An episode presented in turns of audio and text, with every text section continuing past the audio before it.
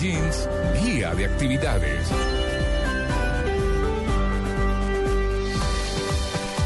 Y si quieren saber qué hacer en Barranquilla, les cuento que hay una cantidad de actividades. Eh, empiezan, eh, digamos que la más importante y la que más me llamó la atención no es para hoy, es para enero, pero debo mencionarla porque la de me pareció muy Fiorillo. bonita. La de Heriberto Fiorillo.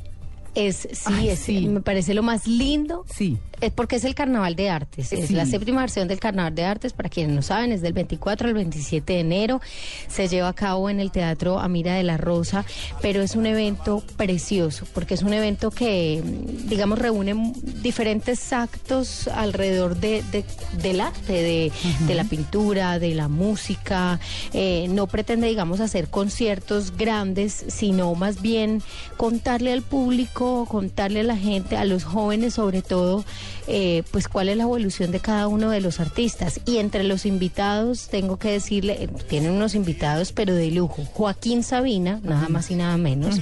Martín Caparrós, eh, está Henry Fiol, Juan Piña, van a hacer las funciones la mayoría con entrada libre para todos los jóvenes que son estudiantes, para los profesores que también presenten el carnet, para el público general que asista disfrazado y que tenga algo que ver con el arte también es gr- gratuita la entrada. Y en la inauguración va a estar un científico que se llama Raúl Cuero, que es un especialista de la NASA en creatividad.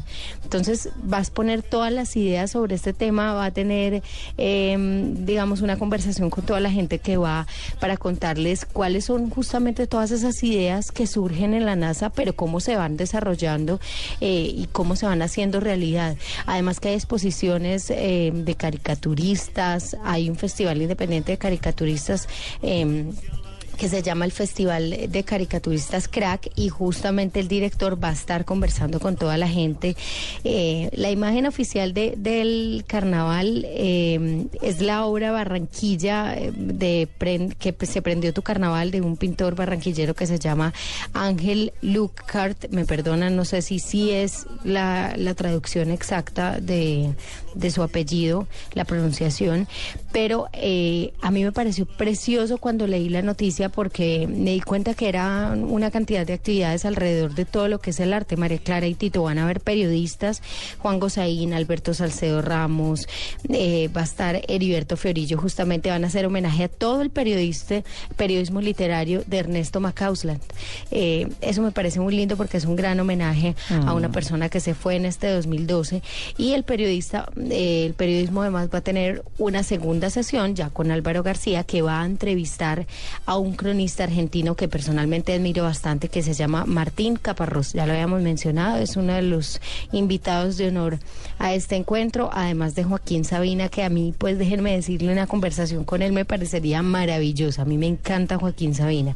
Eh, también va a estar Andrea Echeverri, va a conversar del lanzamiento de su nuevo disco. Ah, eso buenísimo Eh, escucharla. No, no, no. Sí, es- también. Es sí. que es un festival que sabe que mm, yo no conocía mucho sobre él, pero me parece muy lindo porque reúne artes escénicas, reúne la pintura, reúne la literatura, el periodismo también entra ahí como algo de arte y me parece muy bonito y vale la pena asistir. Justamente estaremos conversando sobre esto del 24 al 27 de enero, que es cuando se realiza, pero definitivamente había que mencionarlo.